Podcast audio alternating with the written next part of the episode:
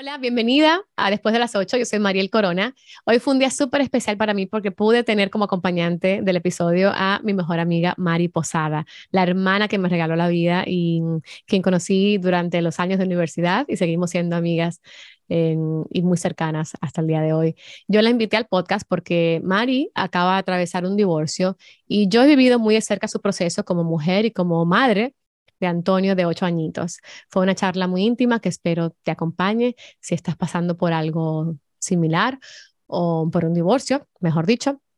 O si conoces a alguna amiga, eh, por favor comparte el contenido con ella.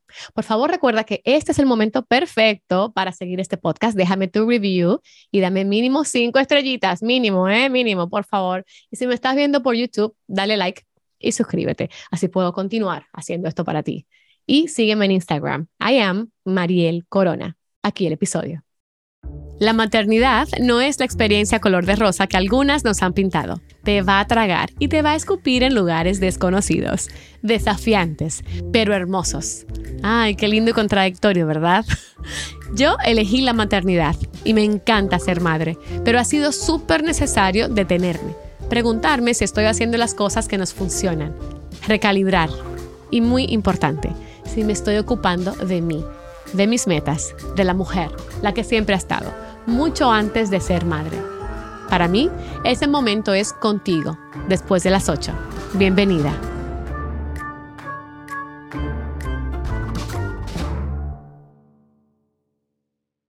Qué bueno que estés aquí, amiga. Y bueno, recuerda que esto va a ser como una charla de las de siempre, pero con un micrófono.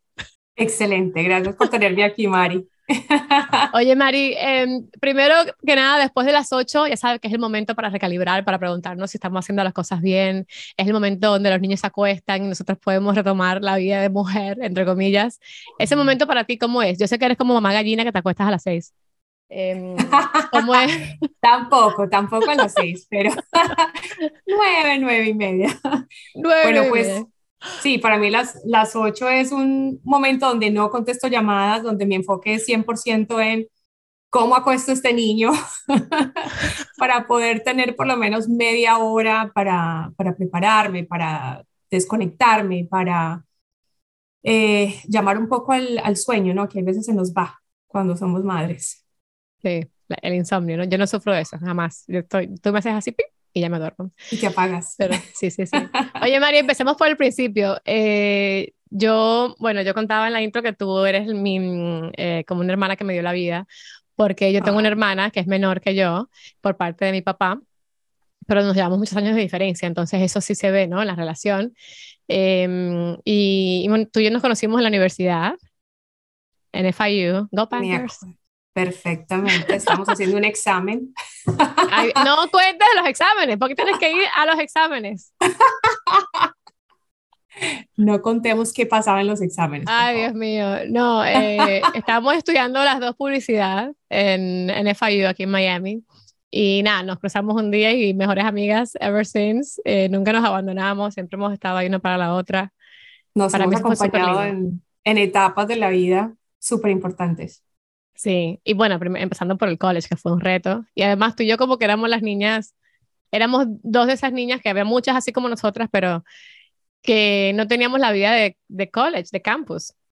Éramos trabajadoras también. Entonces no pasábamos horas como los demás ahí conviviendo, haciendo vida escolar. Nosotros íbamos a clase, chao. O sea, veníamos al trabajo y, o íbamos al trabajo y era una vida muy diferente, ¿verdad? Muy diferente, exacto, pero igual hemos salido con, unos, con unas enseñanzas muy chéveres de esa época. O sea, la vivimos como muy cortica, pero, pero diría yo que intensa, ¿no?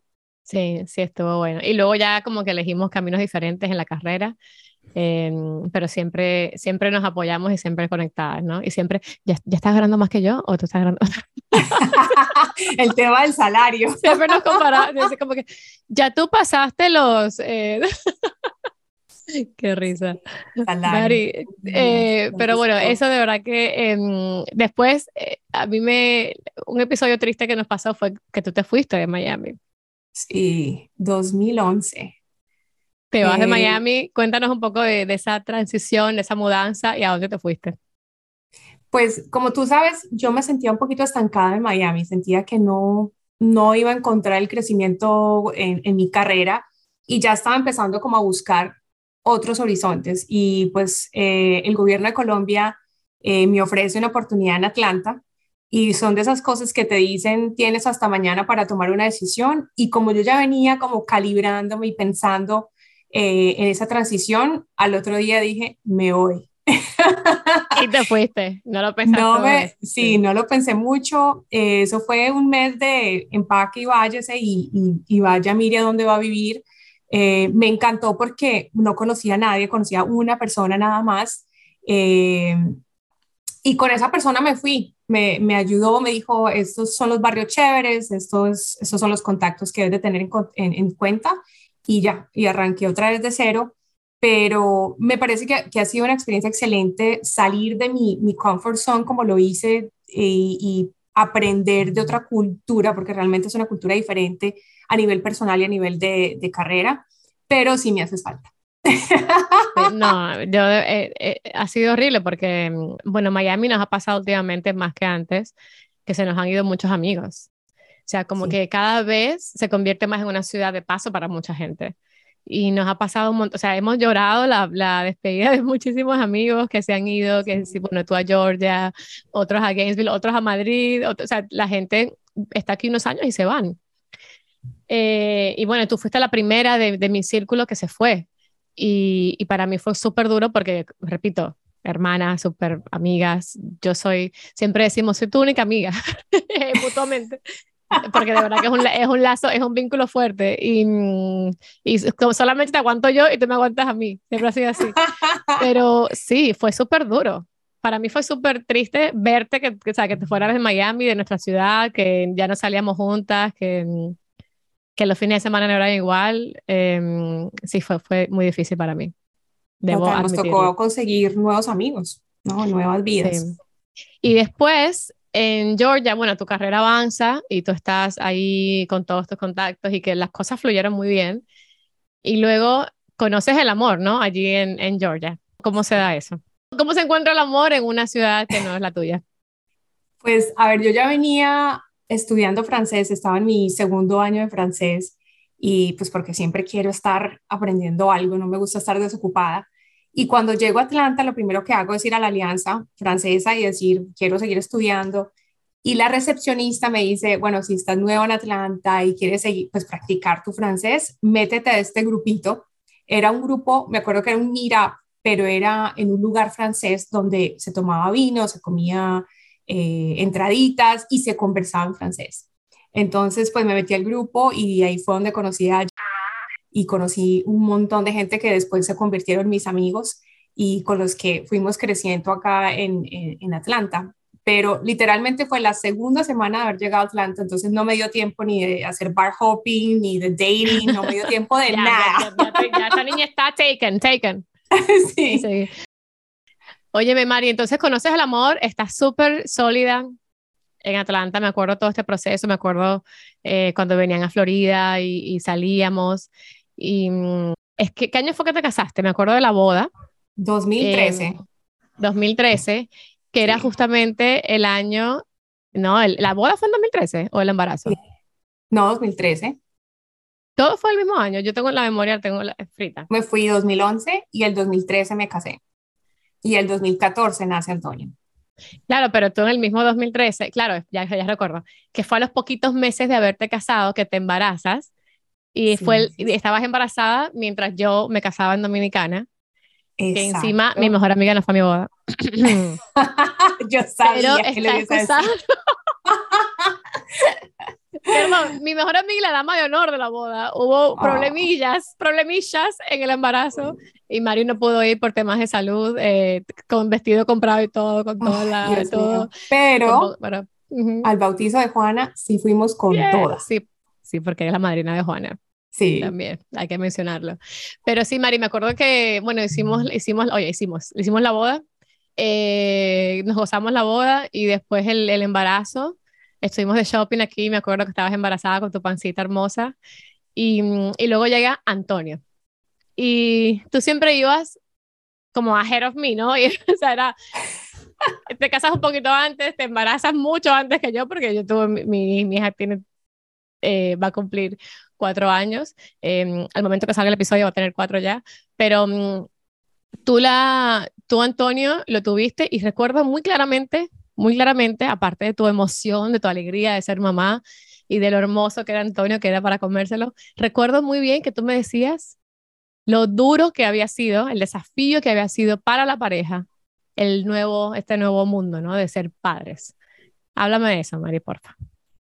Bueno, pues eso yo creo que es algo que marcó mi relación muy fuerte porque eh, si bien uno se casa con alguien que tú dices, no, este va a ser el padre de mis hijos, ¿no? Es, es perfecto, es cariñoso, es familiar, tiene como todos los checks que uno quiere que tenga una persona. Y cuando llega la hora del té, pues ahí es donde las personalidades se resaltan mucho más y, y las preferencias. Entonces ahí fue donde yo creo que marcó un poco las diferencias que teníamos. Fue traumático, te puedo decir, porque nos quedamos en un solo hijo debido a esa experiencia de ese año que fue tan duro. Como, como mujeres siempre hacemos eso, como que nos tiramos más carga de la, con la que podemos y realmente me arrepiento. Sí, pero sabes qué, como independientemente de eso, o sea, para como sucedió así, ¿no? El tema de mm, para otros el desafío viene por otro lado, para otros viene eh, el cuidado durante el día, no sé, cómo, cómo, cómo, son de presentes con sus hijos, la, la, crianza respetuosa, el dinero, o sea, hay un montón de, de cosas, yo siento que, que tú me lo decías, de verdad, tú me lo decías, repito, sin yo haber pasado por la experiencia, y yo a veces decía, eso jamás en la vida va a ser mi caso, eh, ¿cómo puede ser que sea tan difícil? Como que yo decía, wow, like, it's really, it's really bad, and I, can, I just cannot imagine that happening to me. A mí no me pasó eso, no me pasó eso específicamente, pero sí, o sea, hemos, seguimos pasando por retos increíbles, como que la crianza, esa es la parte que nadie te cuenta. Sí, sí, sí. esa es, la parte que, claro, es un reto y te sacude, te pone boca abajo y yo creo que mm, es ahí cuando, cuando entra, ¿no? Como la comunidad de poder hablar con tus amigas y con toda la gente que te quiere, pero pone, pone, te pone un espejo, ¿no? Enfrente a, como ser humano y te revela cosas que te sacan el aliento, o sea, te quedas como que, oh my God, where do I go from here? Claro, y también es, eh, son cosas que todos los vimos diferentes. Entonces, de pronto tú dijiste, voy a aprender de, lo, de la historia de Mari o de, de, otras amigas y voy a tratar de que no me pase. Entonces, voy a ser proactiva y tener como negociaciones con mi esposo para que cuando llegue el momento ya cada quien sabe qué, tiene, qué tiene que hacer. Y por más que uno trate de evitar conflictos en ese momento es, es un poco difícil porque estamos cansados. Todo el mundo está cansado, todo el mundo está viendo experiencias nuevas que, que nos sacan un poco de, de alineamiento, diría yo. Has dicho una gran palabra, cansado. O sea, ¿qué, qué sale de una persona cansada? Sale lo peor. O sea, lo peor. Sí de una persona que no. tenga sus necesidades básicas cubiertas sale lo peor, una persona con sueño, una persona con hambre, yo con hambre no me quieren ver. Eh, y lo peor es que Juana sale igual. ¿Sabías que Juana es un mini? Cuando Juana no come, Juana es un mini ogro. Y Juan dice, oh my God, aquí hay dos, ahora hay dos problemas. Cuando hay, cuando hay no hay comida, son dos. Eh, pero sí, o sea, sale lo peor de ti y, también ves lo mejor del otro, ¿no? Como que lo mejor del otro ser humano, que el, el, mejor esfuerzo que una persona puede hacer, pero repito, son muchas vertientes en las que hay que estar presente y dar como demasiado de uno para, y, y repito, como que seamos justas, hay mujeres que, o por lo menos yo no sé la verdad de nadie, de ningún matrimonio, pero hay mujeres que les parece súper fácil, ¿no? Como que it just came so easy to them, ¿no? Sí. Y también es válido sí, pero también es como en, yo me imagino que son personas que han tenido mentors, como los tenemos nosotros en, en nuestras vidas profesionales, esos mentors que te dicen, bueno, pilas, ya vas a tener un bebé, empieza a ver en tu presupuesto si tienes dinero para una enfermera que te cuide por la noche. Eh, mira qué puedes hacer como en términos de meal plans. Eh, si quieres, yo te pido meal plans de tus, de tus amigos. Entonces, hay como tantas cosas que podían haber sido mejor, pero tal vez no no sé, a uno nos va de cierta manera porque de pronto no tenemos esos mentors eh, que nos ayudan a guiarnos, ¿no? O sea, obviamente sí, tuve a mi mamá que se vino un mes y me cocinó, me consintió, durmió conmigo, pero ya cuando se trata del el mes que se va la mamá y se queda uno solo, ya, las cosas cambian. sí. Hablando de ese mes, yo me acuerdo, eh, que al poco tiempo, yo no recuerdo exactamente cuántas semanas habían pasado, cuántos meses, pero yo recuerdo que nos fuimos a Nueva York, tú y yo. nueve meses. Bueno, a los nueve meses de haber nacido Antonio, eh, nos fuimos, no sé cómo fue que se dio, pero planificamos un fin de semana para como que tú respirar un poco de otro aire y tu La pediatra. tu pediatra fue que lo sugirió. La pediatra. Yo solo sé que, lo pasamos bien, que nos fuimos juntas y que estuvimos bien. La pediatra. La pediatra fue la que me dijo, eh, lo tienes que soltar, lo tienes que soltar porque estás, eh, mentalmente no estás bien, o sea, yo estaba como los, con los blues, eh, estaba como un zombie y me dijo, tienes que soltarlo. ¿Y a quién mejor soltárselo que a su papá, que tú sabes que lo quiere? O sea, él, no lo va a dejar morir. Le vas a decir que te vas a ir un fin de semana. Y él ama, él ama a su hijo, él, él, es un, él es un gran padre también. Él da la vida por ese niño, él lo ama. Entonces la pediatra me dice, tienes que tomar un descanso, se lo entregas al papá y te vas. Entonces, eso fue lo que hicimos. Pero me acuerdo que tu mamá también volvió y ayudó ese fin de semana. En casa tal. Yo soy backup. Estoy, I'm just here, I'm just sitting. Voy a sentarme aquí en la esquina. Si me necesitas, me avisas. Todo bien. You're doing great. Pero me acuerdo que ella estaba ahí y que te daba mucha paz también saber que tienes ayuda. Yo también. Estuvo en todos mis viajes. Yo creo que hasta los cinco años más o menos, cada vez que tenía un viaje, mi mamá venía. Pero sabes que me da mucha risa porque la pediatra te sugirió eso.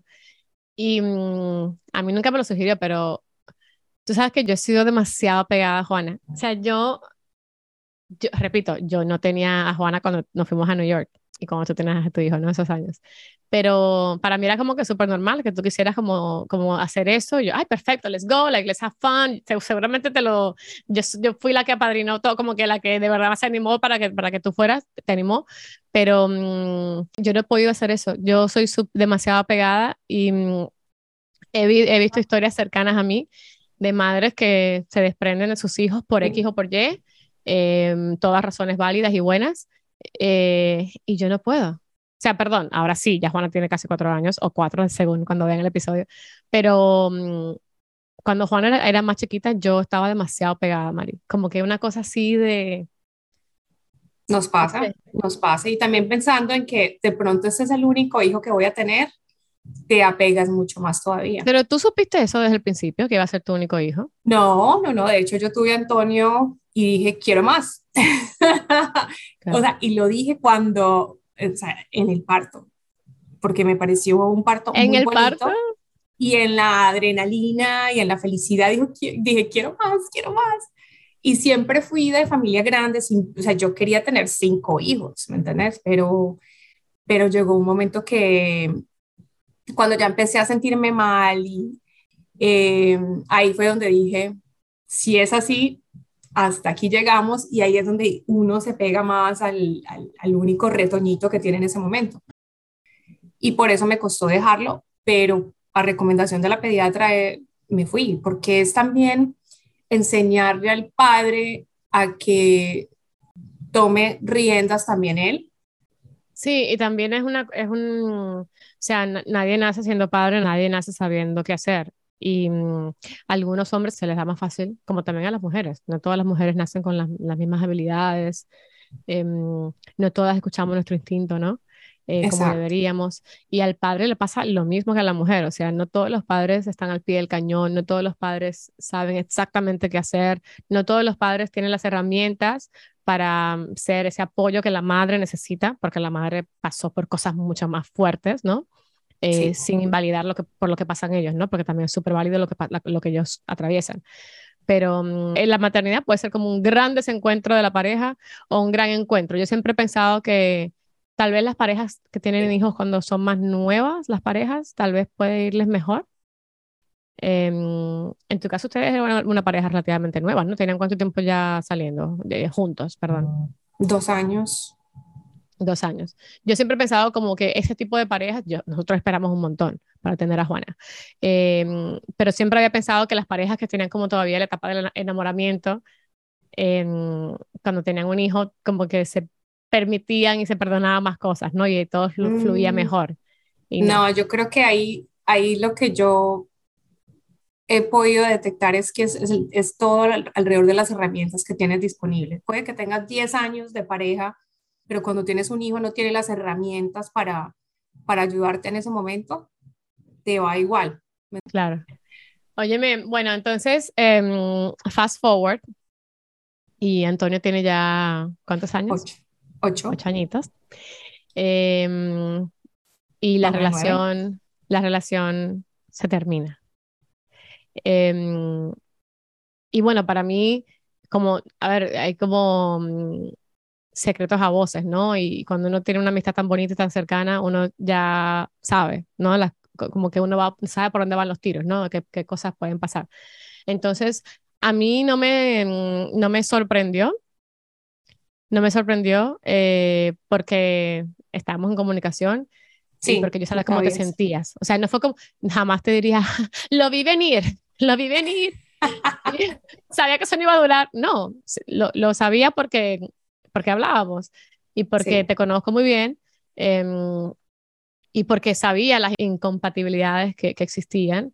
Em, y, pero no deja de ser como penoso, ¿no? Que tu, que tu amiga te diga, I'm going through a divorce, I'm going to do this and that, sigue siendo algo fuerte. Eh, Sí, y, decepcionante. No, ¿por qué decepcionante? No, lo diría yo como en términos de que no se pudo hacer nada más, o sea, como que ya, o sea...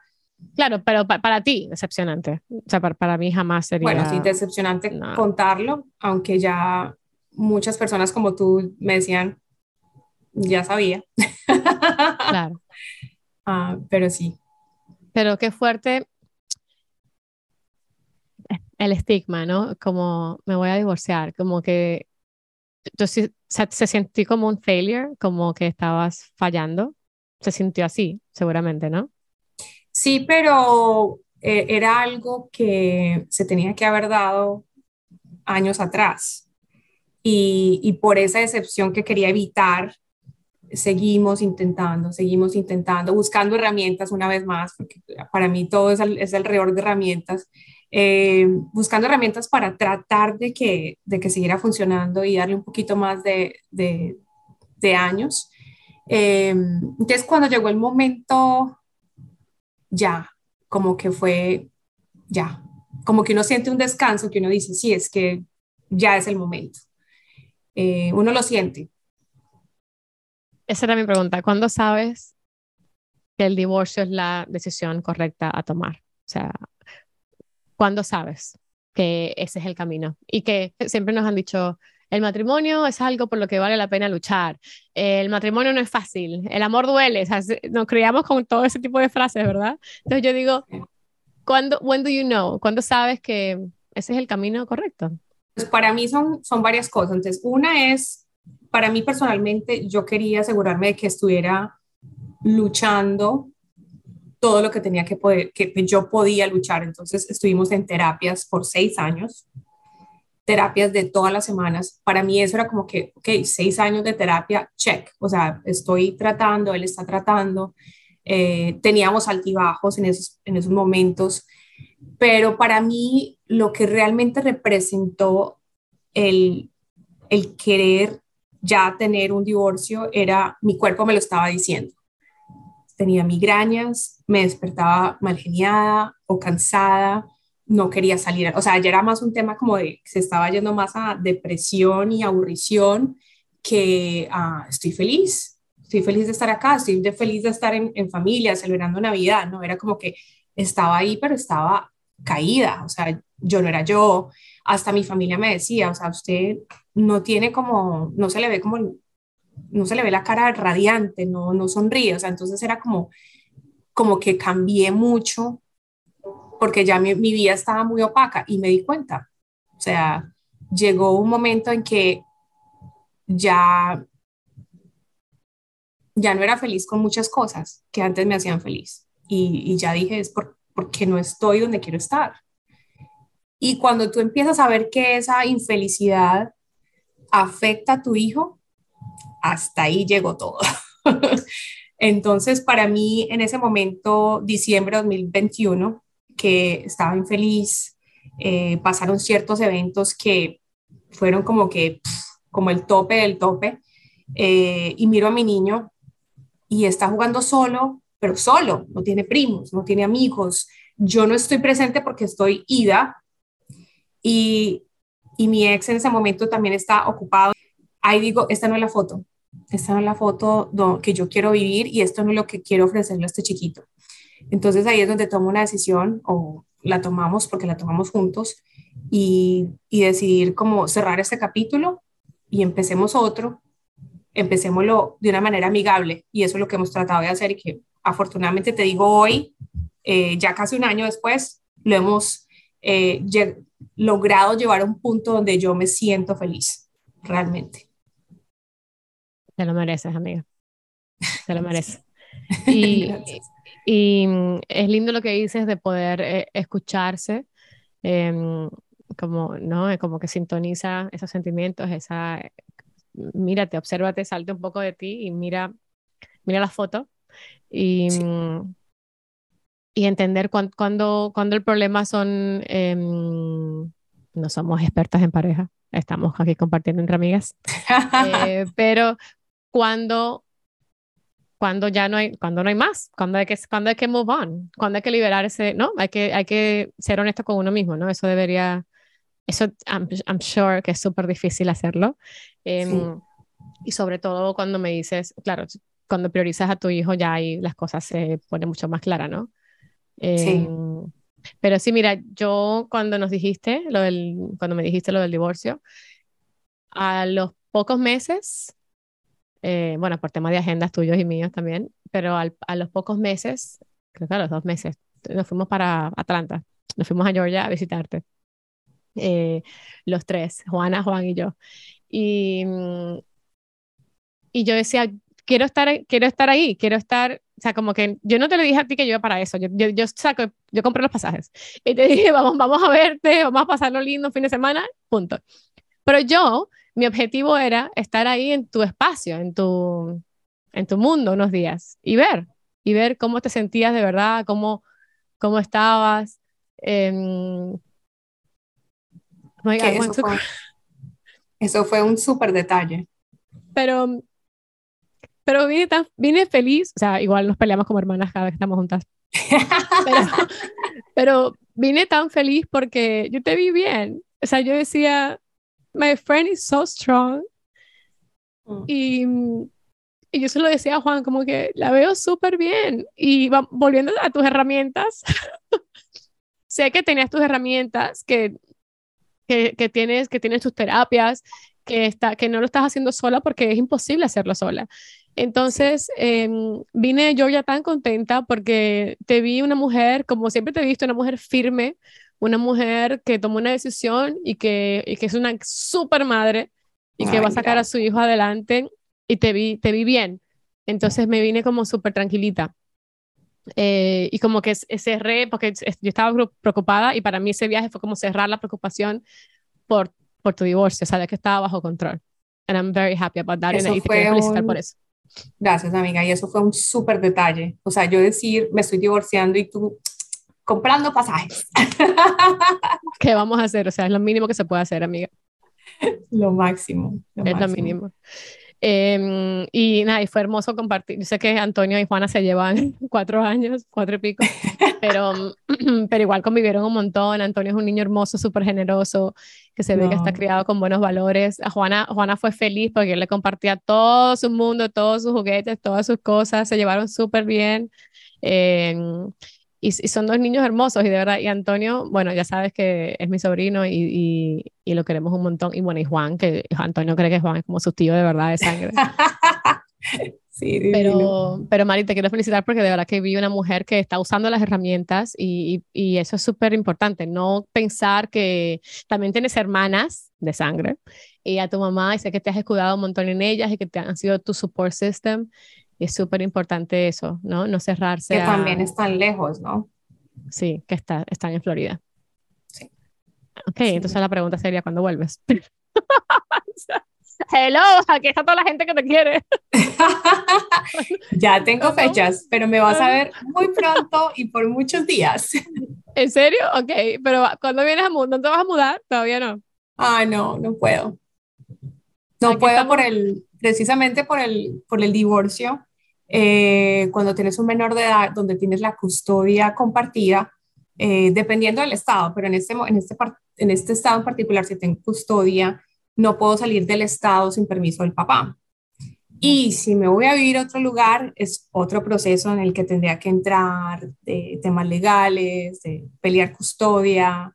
Eh, y algo que aprendí que me encantaría compartirlo es, no se les puede quitar a los hijos los padres, padre o padre. Es algo que yo leí, investigué, vi mil documentales y algo que les puedes quitar a los niños en un divorcio que les va a doler por el resto de la vida y que los va a traumatizar es que le quiten a uno el padre o la madre.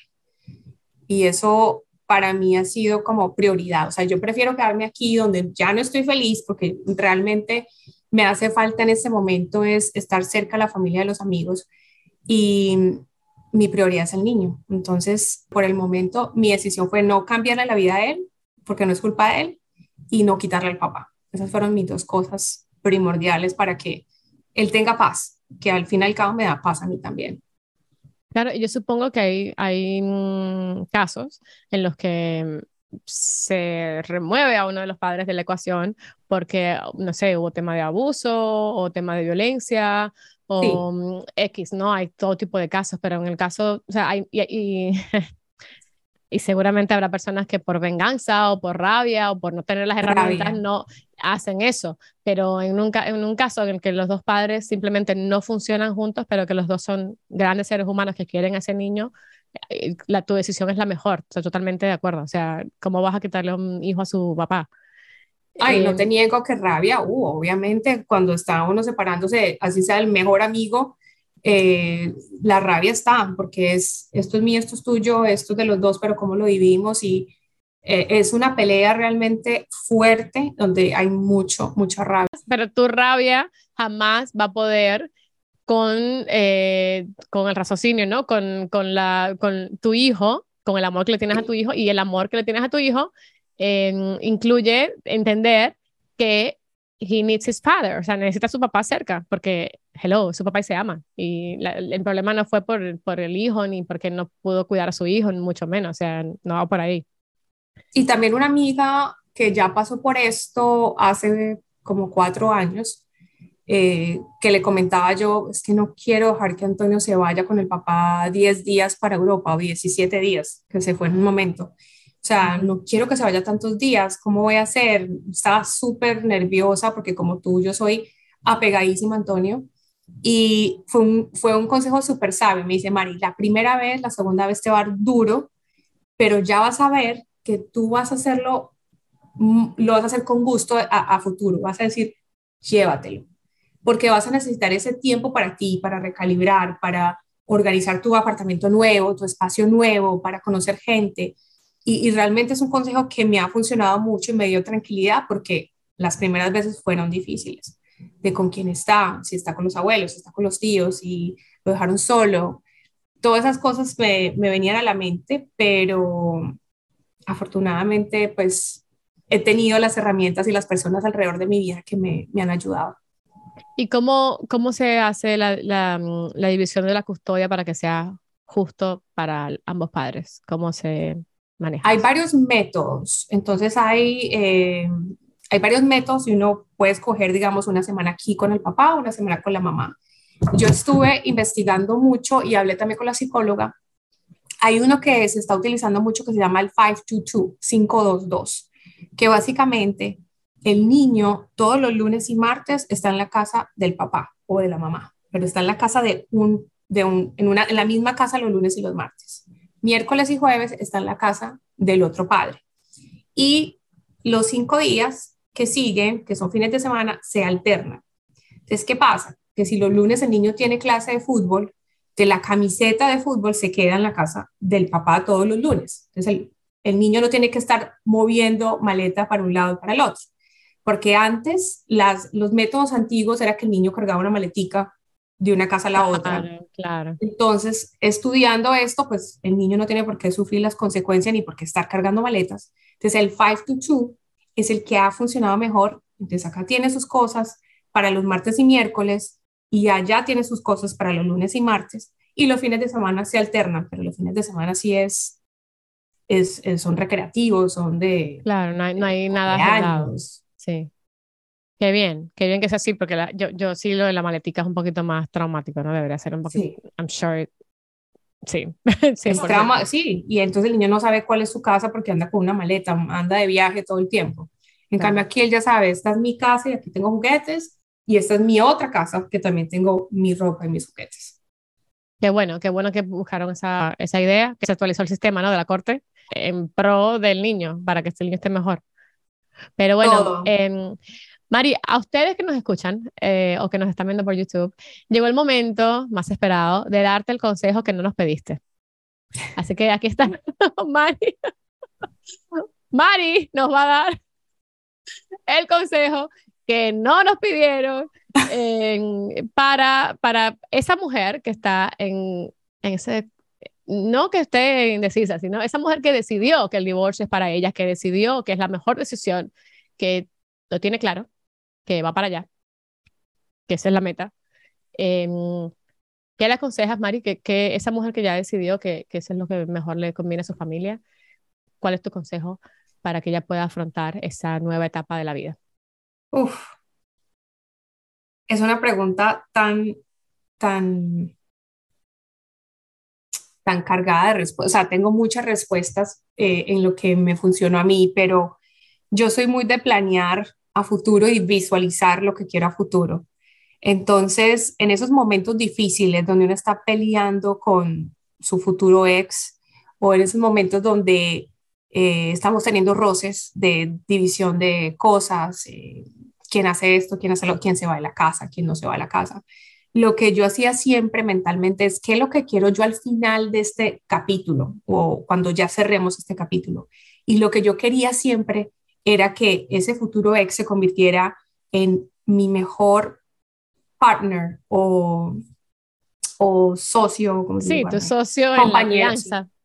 Exacto, socio de crianza de Antonio, no siendo mi mejor amigo, porque pues es difícil que sea tu mejor amigo, pero que sí sea una persona que tú le digas, mira, eh, Antonio necesita bajar de peso, vamos a trabajar en un plan, ¿qué hacemos? Alguien que se convierta en tu, tu compinche para, para temas específicos del niño. Entonces, ¿qué decía yo? Tengo un roce, estamos peleando por esto, por lo otro. Me calmaba, no, no alzaba la voz, trataba de bajar la voz y trataba de hacer que la otra persona entendiera de que lo que estábamos haciendo era por el bien de los dos y de que deberíamos de hacer las cosas de la manera más amigable en este momento para que a futuro el, que más, el que es más importante en la foto, Antonio, esté bien. Entonces, cerremos este capítulo bien, no peleemos delante del niño, hablemos las cosas con calma y tratemos de hacerlo todo lo más amigable posible para que a futuro lo que estemos haciendo en este momento no afecte al niño. Eso incluye costos de abogado. Entonces, digamos, cuando estamos en negociaciones de que es que el abogado suyo dijo esto y que, ok, let's calm down, bajemos un poquito los humos, hablemos como dos adultos maduros que somos, ¿es razonable o no es razonable? ¿Esto le beneficia al niño?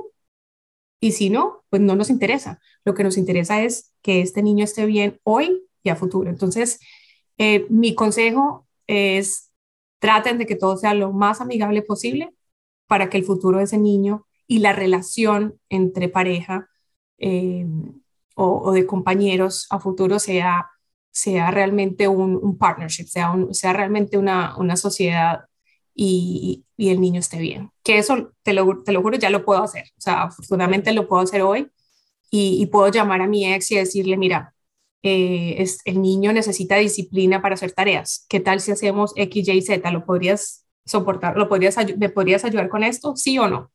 Y ya, y dejarlo. Si puede, puede. Si no, pues, ¿qué más se va a hacer? Mm. Pero afortunadamente lo he logrado.